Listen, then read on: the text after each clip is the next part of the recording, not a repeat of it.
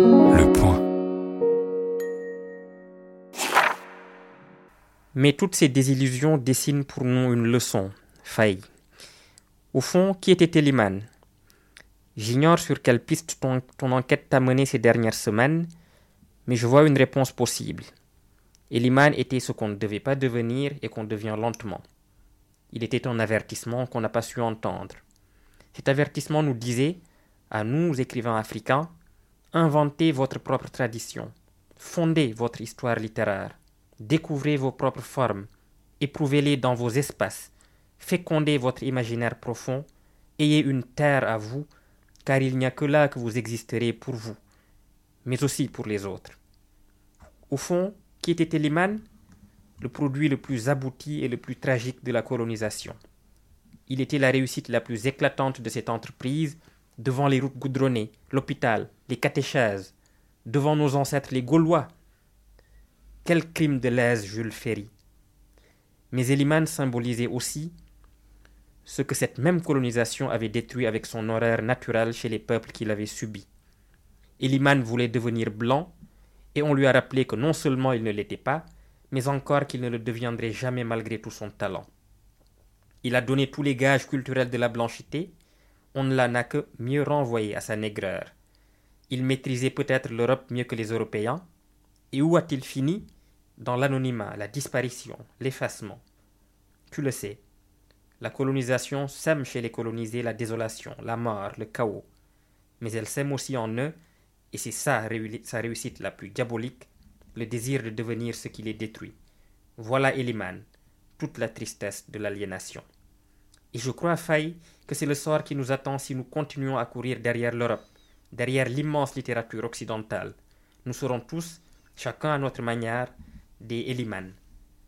Peut-être le sommes-nous déjà, et, dans ce cas, cessons de l'être avant l'anéantissement. Il faut dégager de là, faille. Nous devons tous foutre le camp de là. L'asphyxie approche. Nous serons gazés sans pitié, et notre mort sera d'autant plus tragique que personne ne nous aura acculés là-dedans. Nous nous y serons précipités en courant, dans l'espoir d'y être célébrés. On nous transformera en savon noir. Nos bourreaux se laveront ensuite les mains avec et se blanchiront davantage. Bonjour Mohamed Bongarsa. Bonjour Valérie. Merci d'être venu jusqu'au studio euh, à l'occasion de la publication de votre quatrième roman, La plus secrète mémoire des hommes, en cette rentrée 2021 aux éditions Philippe Ray, et dont vous venez de nous donner euh, lecture d'un extrait euh, extrêmement engagé, qui engage en tout cas son personnage, pas forcément vous, nous verrons jusqu'à quel point quand, quand on viendra de plus près à ce roman, mais revenons d'abord un petit peu sur votre parcours, car vous n'avez que 31 ans, et ce livre, qui fera date dans l'histoire de la littérature, je le dis tout simplement parce qu'il verse dans le grand fleuve de la littérature universelle un affluent trop peu présent, euh, qui est celui de l'histoire littéraire africaine, du moins francophone, mal connu et trop souvent ghettoisé comme votre héros, et ses comparses le disent avec humour. Alors votre parcours, donc, c'est une naissance à Dakar en 1990. Euh, vous avez grandi au centre du Sénégal, vous avez étudié au Prytanée de Saint-Louis du Sénégal, fort, fort réputé, et puis vous êtes venu en France pour suivre des études de lettres et faire un doctorat à l'EHESS. Et euh, je voulais, je crois qu'il est toujours en cours, mais je voulais surtout que vous nous indiquiez euh, le sujet de votre thèse euh, de littérature parce qu'il me semble qu'elle a un rapport assez direct avec ce nouveau livre. Oui, en effet, euh, je travaille sur les romans, le roman africain francophone, mais dans une année précise, qui est l'année 1968.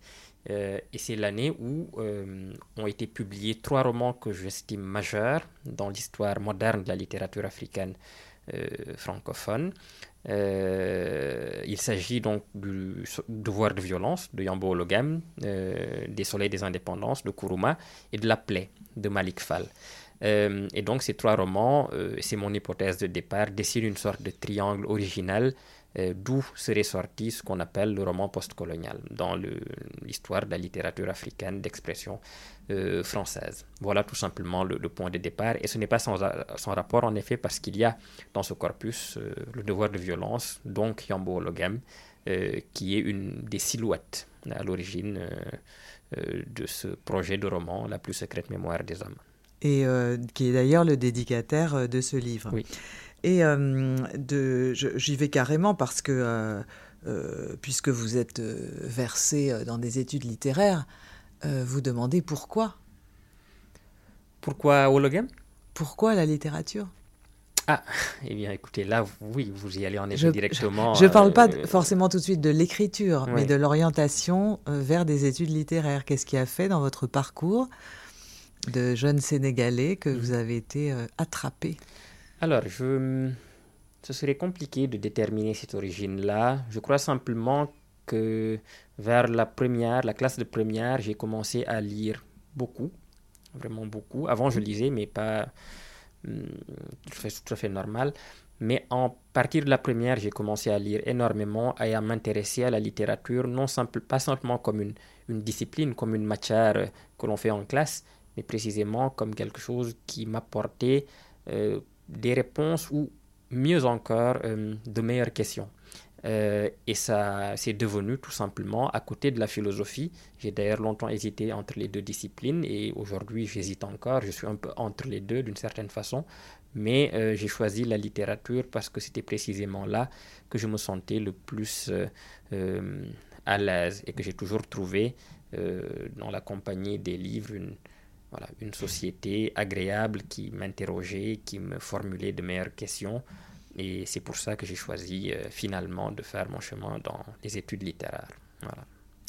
Alors, vous avez été comme euh, Diegan Latirfaï, votre héros, un jeune écrivain euh, africain vivant à Paris et reconnu comme, je cite, une promesse à suivre de la littérature francophone.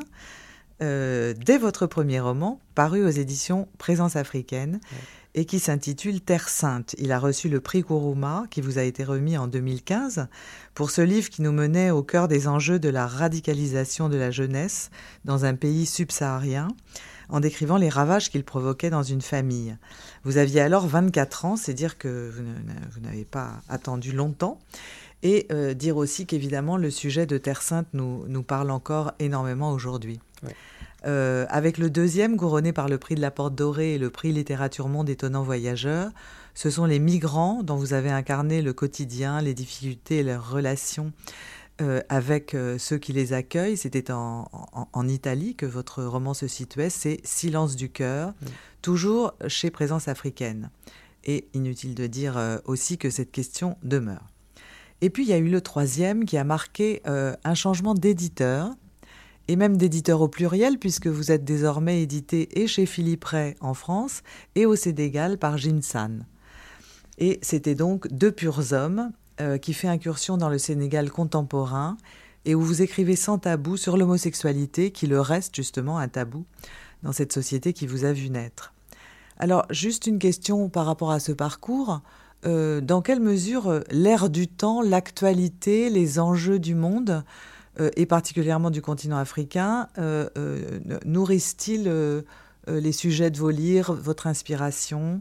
Parce qu'à un moment aussi, dans, toujours dans le livre dont nous allons parler ensuite, La plus secrète mémoire des hommes, il est dit que il importait peu le sujet. Hmm. Alors, en réalité, oui. Je... Dans mes trois premiers livres, vous l'avez rappelé, je m'intéressais en effet à des questions d'actualité, ou pour le dire plus précisément à des questions de société euh, et de société au sens le plus contemporain, euh, des questions qui posaient tabou, qui étaient difficiles, sensibles, très politiques directement ou très culturelles, dans le cas par exemple de la question de l'homosexualité au, Sénégal. C'était trois livres qui étaient vraiment nés de l'observation de l'actualité et même d'une actualité bien précise et je trouvais euh, que le, l'une des fonctions ou l'un des rôles, je me méfie toujours de ces mots, mais en tout cas, je me disais que la littérature avait quelque chose à dire, et le roman en particulier, qui approfondissait notre regard et qui élargissait aussi notre regard sur ces euh, questions-là. Donc, je me disais que la littérature devait être adossée aussi à la réalité, ne pas fuir les questions euh, contemporaines, euh, parce que précisément, elle se donnait le temps. L'écriture donne toujours du temps, et dans cette écriture, il y a toujours naturellement un écart qui se crée qui fait qu'on euh, qu'on n'est pas simplement à la remorque du réel, mais qu'on est peut-être au contraire au cœur de ce réel-là, qu'on le comprend, le transfigure, le, voilà, l'éclaire beaucoup plus profondément et beaucoup mieux. Pour le quatrième roman, pour La plus secrète mémoire des hommes, je n'ai pas tout à fait, en réalité, vraiment changé de, de ligne, même si en apparence ça peut le paraître, mais puisque là, le sujet euh, est difficilement identifiable. Oui, justement, j'allais vous demander comment est-ce que vous pourriez résumer, sachant que j'ai bien sûr tenté de le faire pour ma part, mais comment est-ce que vous, vous pourriez résumer euh, votre... je pense que vous le ferez mieux que moi. Je pense que les auteurs sont toujours les plus mal placés. Et pour ce, livre, précisément, mon intention était de le, de le faire échapper à toute forme de sujet ou de euh, d'identification un peu trop précise. Donc je pourrais dire de façon tout à fait euh, large, un peu lâche, mais aussi très précise que c'est la, littérature en est le sujet. Le sens de la littérature en est le sujet. Et euh, mon ambition, l'une de mes ambitions du moins, était de dire qu'en réalité la littérature n'est pas une entité à part complètement détachée de la société. Au contraire, tout l'un des propos du livre est de dire que la littérature et la vie sont une seule et même chose, et que de ce point de vue, la littérature est tout aussi euh, sensible, son sens est tout aussi sensible. Interroger sa place dans la société, sa valeur dans la société contemporaine aujourd'hui est tout aussi sensible euh, et tout aussi euh, urgent, en tout cas pour moi, puisque j'y consacre ma vie comme beaucoup d'autres. Et je me disais, oui, c'est peut-être le moment d'essayer de dire pourquoi est-ce que tu t'engages dans une carrière d'écriture et quel sens ça a pour toi. Donc de ce point de vue-là, il n'y a pas de réelle rupture. Peut-être dans la forme, peut-être dans la façon d'écrire, peut-être euh, dans la démarche, euh, dans la langue, il, peut y avoir beaucoup de... dans l'ambition peut-être, mais au fond, c'est toujours une façon de dire que la littérature est au cœur du, réel et se mhm. demander pourquoi. Mhm. Alors dans votre roman, euh, donc euh, vous êtes à la fois universitaire, critique, journaliste, biographe, et tout ça, toutes ces casquettes sont réunies chez le romancier. Alors euh, j'y trouve la question suivante qu'un ami de Diegan lui, lui pose. À partir de quoi es-tu devenu écrivain, Faye oui, et la réponse que Fay lui fait, qui serait aussi la mienne, euh, c'est que je suis devenu écrivain euh, à partir, euh, à partir des lectures, tout simplement. Et d'ailleurs, après, Fay, le, protagoniste principal, le narrateur, le regrette un peu parce qu'il regrette de ne pas avoir une sorte d'origine comme ça très précise, une sorte de mythologie personnelle très forte, un événement comme ça, vraiment qui l'aurait transfiguré et qui l'aurait mené à l'écriture. Lui n'en a pas. Le seul événement qu'il a eu et qui s'est déroulé sur de longues années, ce sont des lectures de plus en plus fortes, de plus en plus hum, essentielles pour lui et qui ont fini par le féconder comme écrivain, par vraiment porter euh, l'écriture. Donc, ce serait un peu ma réponse.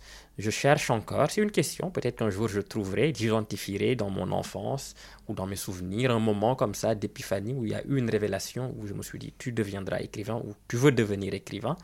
Mais pour l'heure, euh, et au risque de décevoir euh, nos auditeurs et de me décevoir moi-même, euh, je, voilà, je, je, je, suis devenu écrivain parce que j'étais et demeure un lecteur. Hmm. Alors, vous allez trouver ce que vous appelez à un moment la métamorphose ontologique. et, et, qui qualifie justement ce qui arrive à votre jeune héros. Alors je vais essayer euh, envers et contre tout, de, donner à nos auditeurs une idée du contenu de votre livre, La plus secrète mémoire des hommes. Donc euh, revient en effet en toile de fond euh, la douloureuse histoire du Malien Yambo Wologem, prix Renaudot 1968 pour Le devoir de violence, paru au seuil, fracassé par son accusation de plagiat. On le reconnaît sous la figure de T.C. Eliman, auteur d'un livre paru en 1938 et intitulé Le labyrinthe de l'inhumain, qu'un jeune écrivain africain installé à Paris, le nommé Diegan Latirfaille, se voit remettre par son amie marraine dite Sigadé, écrivaine sénégalaise d'une insolente liberté, qui lui en contera l'histoire, qui est très liée à sa famille, à la famille de Marem. Cette lecture est un choc profond pour Diegan, justement une métamorphose ontologique, et le début d'une quête insatiable sur le destin de son auteur, disparu des radars, tout comme le fut euh, Yambo Wologem. Revue de presse, critique de l'époque, biographie, enquête de la journaliste Brigitte Bolem à l'époque. Diegan épluche tout et c'est l'occasion d'ailleurs d'un tableau passionnant de la réception d'un auteur africain, en écho avec la condition des mêmes aujourd'hui, décrite avec une imparable lucidité et beaucoup d'humour. Alors tandis que le mystérieux Eliman est pisté jusqu'en Argentine, son passé émerge dans un poignant roman familial entre deux frères amoureux de la même femme, qui n'est autre que la mère d'Eliman. À cette fresque s'ajoute la dimension magique du manuscrit qui fera des victimes parmi ses lecteurs, et j'en passe sur le contexte de la Seconde Guerre mondiale, mais aussi celui de la Première, puisqu'Eliman part en France à la recherche de son père, tirailleur sénégalais, sans oublier non plus la dimension érotique avec une présence forte des femmes en passeuse primordiale. Et évidemment, je n'ai pas tout dit, loin de là. Et forcément, en vous lisant, on pense à celui dont vous dites qu'il est votre maître et qui est en exergue de votre roman, c'est-à-dire Roberto Bolaño, dont vous dont vous, vous inspirez euh, en tant qu'enquêteur littéraire. Quand vous dites que le sujet euh, est la littérature, et avec une structure qui, là, est plus complexe et plus visible que celle des livres de, de Bolagno, puisque vous divisez en plusieurs livres et en biographèmes. Alors, cette construction, comment, comment on l'établit quand on a tellement de sujets dans un seul livre Je pense que précisément, on ne cherche pas à l'établir.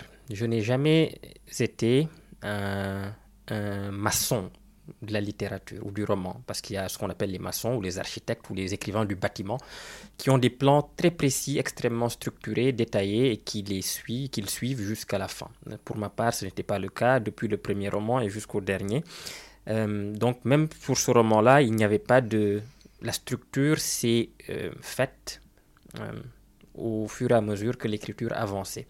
Cela, évidemment, a beaucoup d'inconvénients, puisque Parfois, il y, avait des, il y a des impasses, il y a des choses qui ne vont plus, il faut réordonner. Heureusement que, qu'on travaille avec Word et qu'on peut déplacer des, des, masses de texte à certains moments facilement.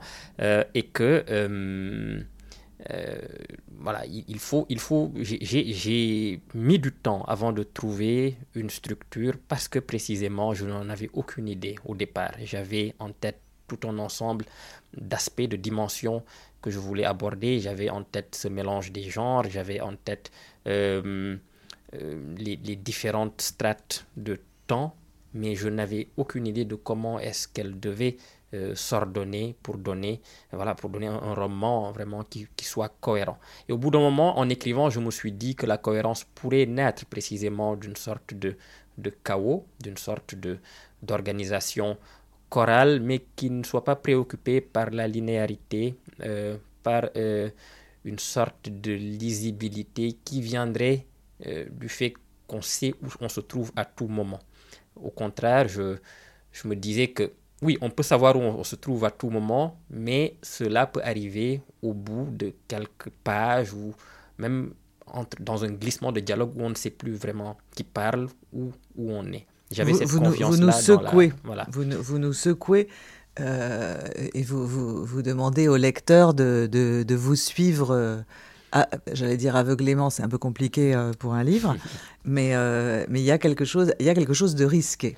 Oui. Parce que ceux qui se, qui ne sont pas justement dans cette dans cet acharnement euh, littéraire peuvent dire ah c'est trop compliqué ou je sais plus où j'en suis ou voilà vous prenez ce risque. Mais oui, mais je crois que euh, je fais confiance au lecteur, à son intelligence euh, et je me dis aussi que en tout cas pour ma part, tous les livres que j'aime vraiment sont des livres aussi qui demandent ça à un moment donné, de, de, de, de, s'accrocher au texte et de se faire confiance et d'être un lecteur courageux, tout simplement. Et un lecteur courageux, c'est ça, c'est quelqu'un aussi qui euh, se laisse porter dans un texte et qui, se, qui fait confiance au texte, peut-être, ou à l'écrivain lui-même, euh, et qui voit où ça mène.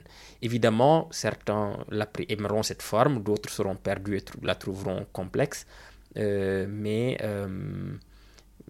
oui, je me, dis que c'est le roman que je voulais écrire et c'est cette forme-là que je voulais écrire et je pense que cette forme euh, a une cohérence avec le sujet même, avec la vie même des différents personnages, qui, et que là, il y a peut-être une, convergence formelle et fondamentale qui me, qui me, qui me, qui me préoccupait, qui me semblait importante. Et, euh, et qui réserve de, de grands moments, euh, de grands moments et des moments peut-être moins spectaculaires, mais, mais, euh, mais en tout cas qu'on ne lâche pas une fois qu'on y est. Tant justement l'enquête est, est, passionnante et palpitante.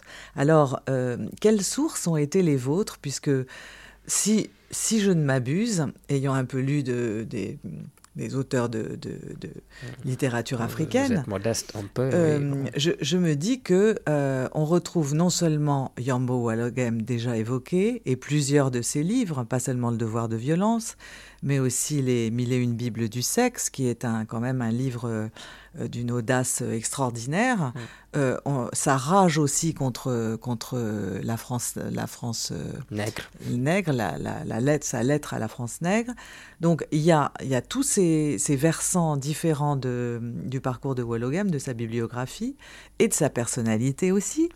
Euh, il y a euh, un peu d'aventure euh, ambiguë de chez Hamidou parce qu'on est quand même entre les blancs, le noir, la France, le Sénégal, la tradition, parce qu'il ne faut pas oublier qu'une partie de votre livre est profondément sénégalaise. Oui, oui ce n'est pas du tout un livre parisiano-parisien d'une certaine manière, ou tout au contraire, même s'il y a une action qui se passe à Paris l'origine et une grande partie aussi se passe au Sénégal, euh, et autant en ville que dans des espaces plus, plus ruraux. Euh, et ça me tenait à cœur aussi parce que c'est aussi la trajectoire du personnage, c'est aussi un peu ma trajectoire. Euh, et ce n'est pas du tout une sorte de livre qui, qui, qui n'évoluerait que dans les sphères un peu feutrées euh, du milieu littéraire parisien, mm. qui ne sont pas mm. toujours feutrés d'ailleurs, mais voilà, ce n'est pas, que là, pas que là que ça se passe. Alors, est-ce est qu'on peut trouver un peu de Ken Bougoul dans Sigadé Je laisse cette question en suspens. Ah bon Alors, chacun y répondra à sa manière. Moi, je dois dire qu'il y a des aspects quand même qui, qui m'ont paru assez, assez évidents. Il y a aussi une poétesse haïtienne. Oui. Euh, et il faut faire attention euh, de ne pas, euh, j'allais dire, s'en tenir là, parce que à tout moment, l'écrivain Eliman et même les jeunes écrivains sont intégrés dans la littérature mondiale au point qu'en Argentine, ils fréquentent des auteurs fort connus. donc, est-ce que vous pouvez expliquer un petit peu cet épisode, là, complètement imaginé, euh, de, de, de, cet écrivain malmené en France et qui euh, rejoint les cercles littéraires euh, les plus brillants. Oui, oui, avec, où il fréquente le cercle oui, de Buenos Aires, donc les Sabato, Gombrowicz, Victoria Ocampo, Borges, et puis toutes ces figures-là qui, qui font partie de la mythologie de la littérature argentine, mais aussi mondiale. Euh, de l'après-guerre, l'Argentine de l'après, de l'après deuxième guerre mondiale. Et euh, il me semblait important euh, aussi de, de, dire que cet écrivain n'était pas simplement un écrivain africain au sens où il serait enfermé dans les limites géographiques ou culturelles ou même littéraires du continent, que c'était quelqu'un qui, qui, faisait partie du mouvement, même imaginaire du mouvement de la littérature mondiale, et que cette littérature mondiale-là se retrouvait aussi dans ses livres, puisque le livre qui vaut l'accusation, Le labyrinthe de l'inhumain, euh, est précisément euh, euh, cloué au pilori parce qu'on lui reproche d'avoir eu cette ambition-là d'embrasser tous les livres de la, la, littérature mondiale, tout simplement. Donc cela se retrouve aussi dans sa trajectoire personnelle, dans ses, dans ses voyages. Et c'est aussi une façon de dire que oui, la littérature est toujours cette fête absolue euh, du, du, livre, d'où qu'il vienne, de l'écriture, d'où qu'elle vienne, et qu'il n'y a pas de limite ou de, de rétrécissement comme ça à, faire autour de la création littéraire. Et euh, tout à l'heure, je, ne suis pas revenu sur, sur Bolagno, mais d'une certaine manière, c'était aussi une façon de dire ça, une façon de me dire, euh, voilà, je, je, ne suis pas non plus simplement euh, quelqu'un qui chroniquerait des, des, des, des, des événements ou des faits ou des situations qui ne se passeraient que sur une partie du monde. La littérature est un, est, un pays euh, auquel tout le monde peut avoir accès d'où qu'il vienne. Hmm. Et il y a cet appétit-là, ces désirs-là. En réalité, c'est ma propre passion de la littérature qui simplement transparaît là. Et c'est une passion qui ne s'interdit aucun espace et qui a même été euh, tout à fait fécondée à chaque fois qu'elle a rencontré euh, d'autres espaces et d'autres livres. Et le fait que le personnage d'Eliman euh, ait eu ce passage-là en Argentine, on saura après pour, pour quelle raison, mhm. et aussi une raison profondément, euh, oui, littéraire, voilà, précisément. Donc mhm. j'avais cette envie-là aussi. Mhm. Oui, vous, vous rappeliez donc, bien sûr, c'est l'accusation de plagiat de Wologam qui arrive aussi à Eliman, l'auteur du, du labyrinthe de l'inhumain. Alors, euh, il faudrait euh, dire aussi euh, que vous préfacez un, roman méconnu de René Maran, dont on fête le, le, centième anniversaire du prix Goncourt, puisque cet Antillais administrateur colonial à l'époque en nous, Guichari, a, a, écrit donc Batouala virgule, véritable roman nègre, et euh, qui a obtenu donc euh, le prix Goncourt euh, en 1921, et c'était la première fois qu'il était attribué à un écrivain français noir. Et évidemment, cet appel à, à, fonder ou à historiciser un patrimoine littéraire africain, vous, naturellement vous amène à, je pense, à accepter ce genre de préface. Oui, en réalité, ça, s'est fait de façon tout à fait étrange. Hein. Euh, j'ai vu là, non pas un, signe, mais je me suis dit que les, oui, les, les, les, aventures littéraires sont tout de même très, très, très curieuses. Euh, puisque j'avais déjà fini le texte de La plus secrète mémoire des hommes quand cette proposition est arrivée. Et j'ai vu vraiment une sorte de d'écho ou de, cohérence euh, à la fois, oui, très, curieuse, mais aussi assez qui me semblait assez naturel euh, entre le destin de René Maran et puis une partie du destin euh, d'Eliman, parce que ce sont euh, deux figures euh, d'écrivains qui sont à un moment donné victimes d'un malentendu même si pour l'un euh, c'est un malentendu très paradoxal puisqu'il repose sur une gloire qui est l'attribution du prix Goncourt, c'est René Maran, et puis que pour Eliman c'est sur euh, tout à fait autre chose, un opprobre. Mais les deux sont liés par une question de malentendu, et le malentendu qui entoure euh, René Maran, c'est précisément que on se demande toujours s'il a été vraiment lu, si le prix qu'il a reçu était vraiment pour son texte plus, ou pour euh, la préface de Batouala, euh, qui était une charge anticoloniale très, très, très forte. Aujourd'hui, euh, et pendant très longtemps, il a été simplement réduit à la formule du premier noir à avoir reçu ce prix Goncourt. Euh, ce qui est toujours un peu, je pense, réducteur et même dégradant euh, pour un écrivain qui a son talent et qui est doué.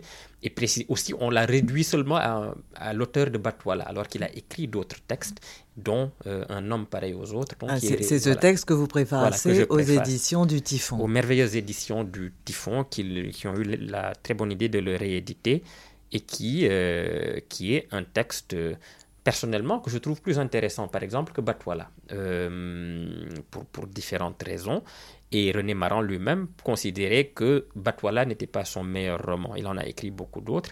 Et Un homme pareil aux autres est actuel, euh, pose des questions qui nous traversent encore aujourd'hui et rappelle que René Maran était un formidable écrivain et pas simplement un symbole. Il est important de toujours le dire euh, que les écrivains, que les œuvres en tout cas dépassent toujours les symboles que peuvent être euh, les, leurs auteurs et les symboles dans lesquels on veut parfois les enfermer avec euh, beaucoup d'autorité. Hmm. Alors, euh, il y a un certain nombre de citations, je ne peux pas les prendre toutes, mais je voudrais quand même en prendre quelques-unes. C'est extrait donc de La plus secrète des mémoires des hommes. Même aujourd'hui, dix ans après, vous ne comprenez pas ce qui l'a chagriné, c'est que vous ne l'ayez pas vu comme écrivain, mais comme phénomène médiatique, comme nègre d'exception, comme champ de bataille idéologique. Alors ma question, Mohamed Bungarsar, c'est Est-ce que cela arrive encore aujourd'hui? Oui, cela arrive encore. Et ce n'est pas simplement euh, littéraire, cela arrive dans tous les domaines. Euh, lorsque, par exemple, Barack Obama est élu, euh, on dit que oui, c'est le premier écrivain noir. Évidemment, les Pas écrivain, président. Le premier président noir, mais Un il, joli est aussi, il, est aussi devenu écrivain. Donc bon, voilà. Et puis il paraît qu'il lit des livres et qu'il est très fort oui, donc c'est très bien.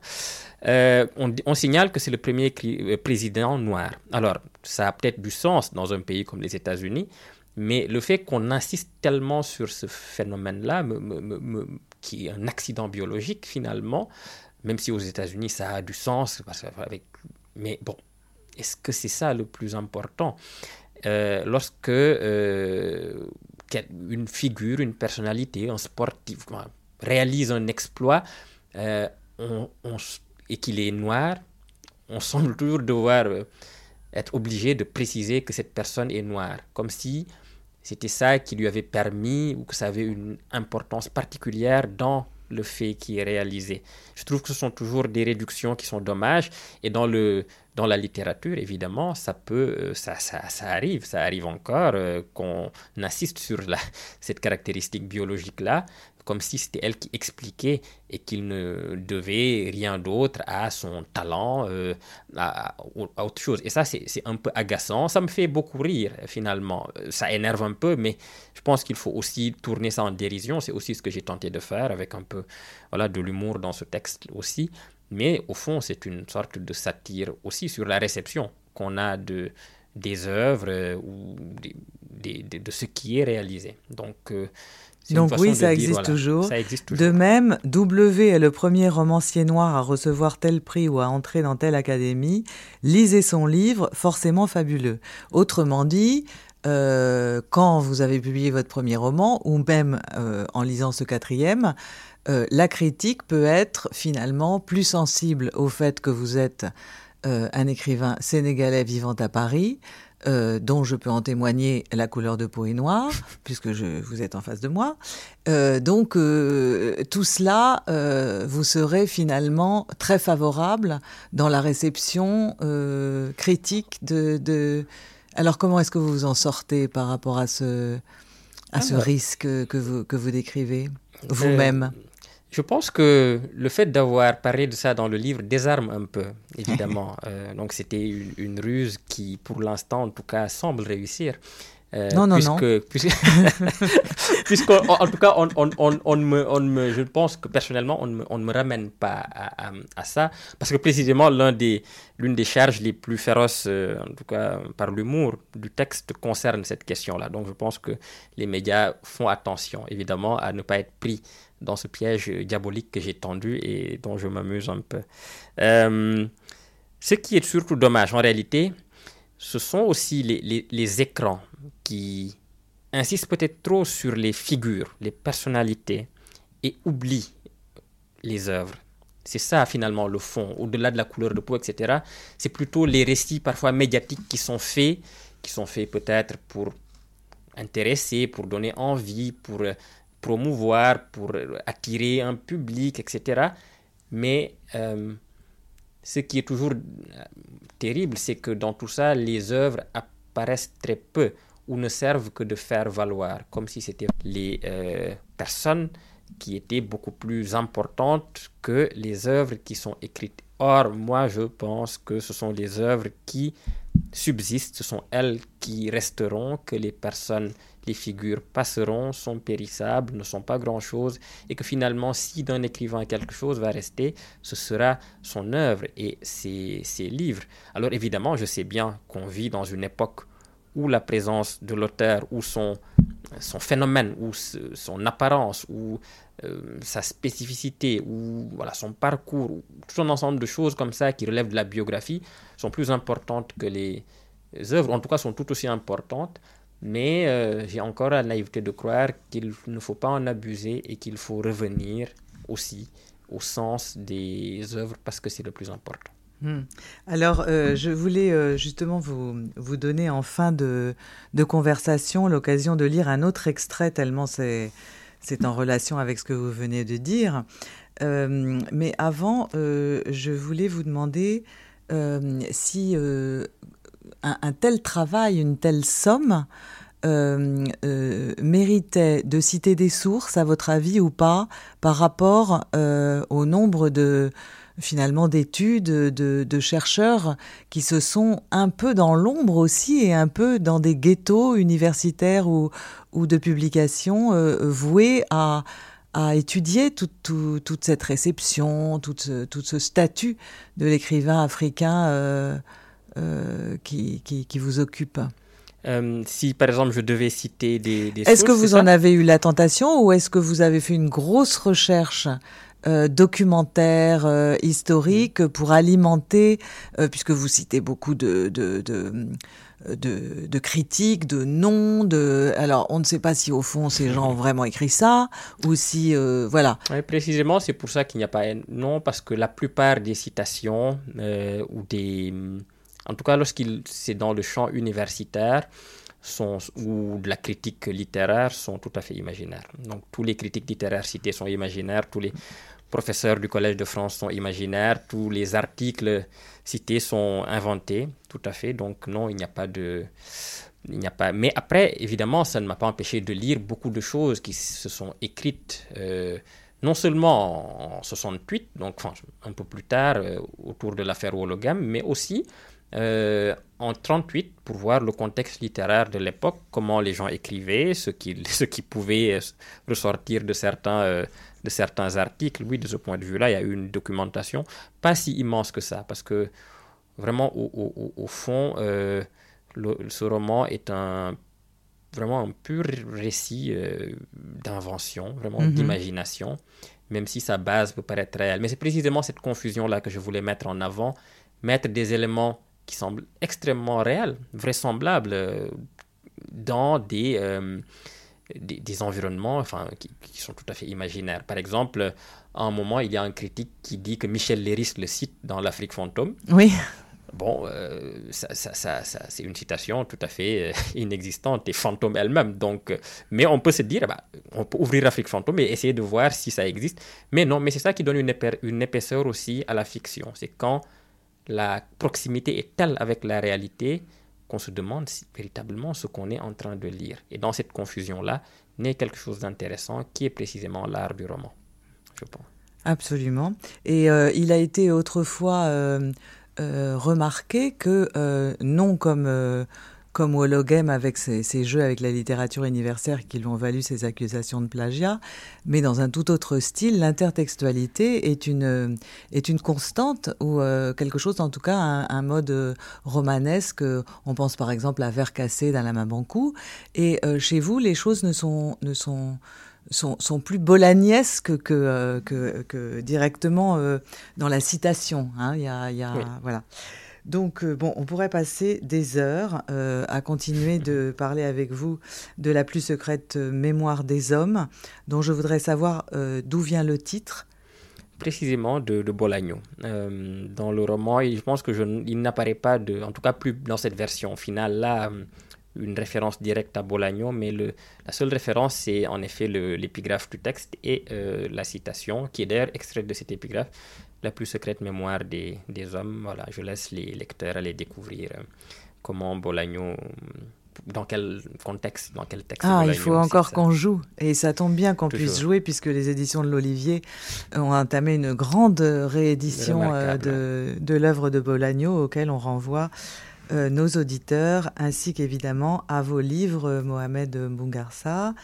Euh, dont la plus secrète mémoire des hommes, euh, chez Philippe Ray, et cette euh, préface à René Marant, Un homme pareil aux autres, aux éditions du Typhon.